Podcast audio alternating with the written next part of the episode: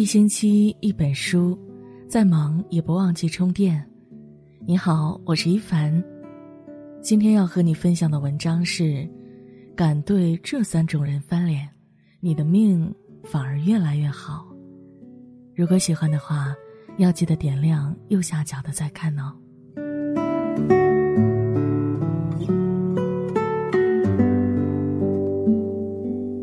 电影《教父》里有这样一句话。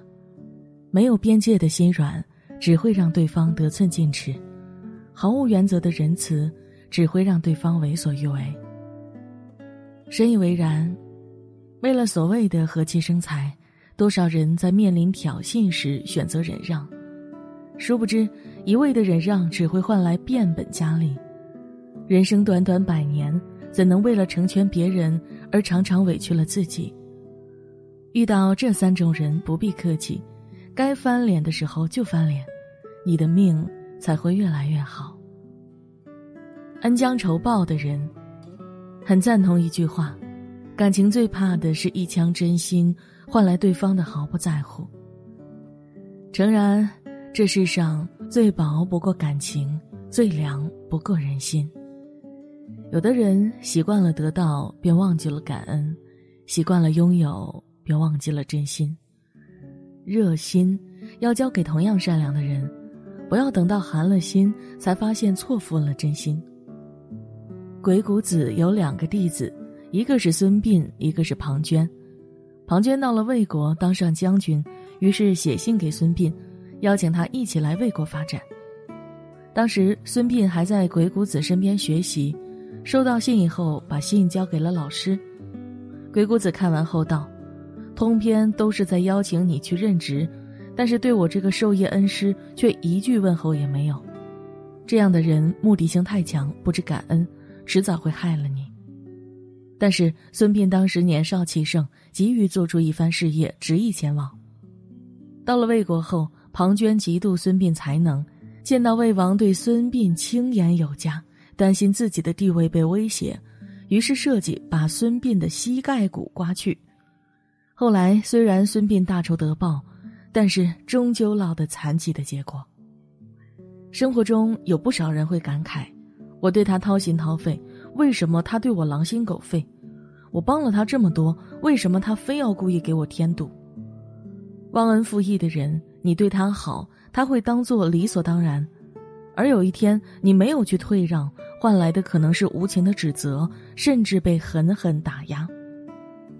不懂感恩的人不值得你付出好心，恩将仇报的人配不上你付出真心。好心留给知恩图报的人，真心留给有情有义的人。和忘恩负义的人翻脸，才能让你的人生路走得更顺。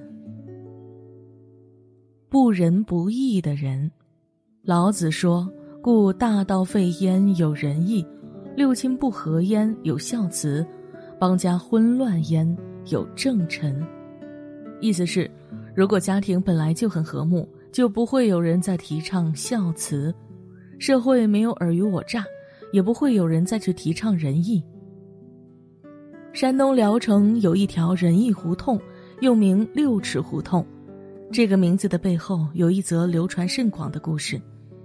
清朝开国状元傅以渐在京为官的时候。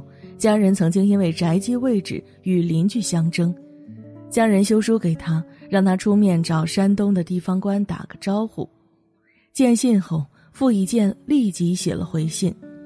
家人们展开一看，只有四句话：“千里来书未堵墙，让他三尺又何妨？万里长城今犹在，不见当年秦始皇。”家人看完十分惭愧，便让出三尺墙基。并主动向邻居道歉，邻居看到相府人家如此仁义，十分感动，便也退让三尺，形成了今天的六尺巷。争执中也能见到仁义的身影，就像《淮南子》上所述：“夫仁者，所以就争也。”仁义是心性有德的自然流露，是仁德的表现。反之，与人相处时不能够以此为标准。不仁不义的人很难让人在以后的交集中完全信任他。知者乐水，仁者乐山；知者动，仁者静；知者乐，仁者寿。能和不仁不义的人翻脸，你的路才会越走越远。搬弄是非的人，一直很喜欢一句话：“静坐常思己过，闲谈莫论人非。”这个世界总有人喜欢你，也总有人不喜欢你，但背后喋喋不休、捕风捉影的嚼舌根，也只是无能的体现。越是人品差的人，越喜欢搬弄他人的是非，无中生有，练就一身添油加醋的好本领，披上华美的外衣，还美名其曰直言不讳。小芳和小金是同事关系，两人在同一家销售公司上班，小芳的业绩一直比小金好，多次受到领导嘉奖，很受领导器重。小金在心里常常嫉妒小芳。认为只要小芳在这家公司，自己就一直会被他压得翻不了身。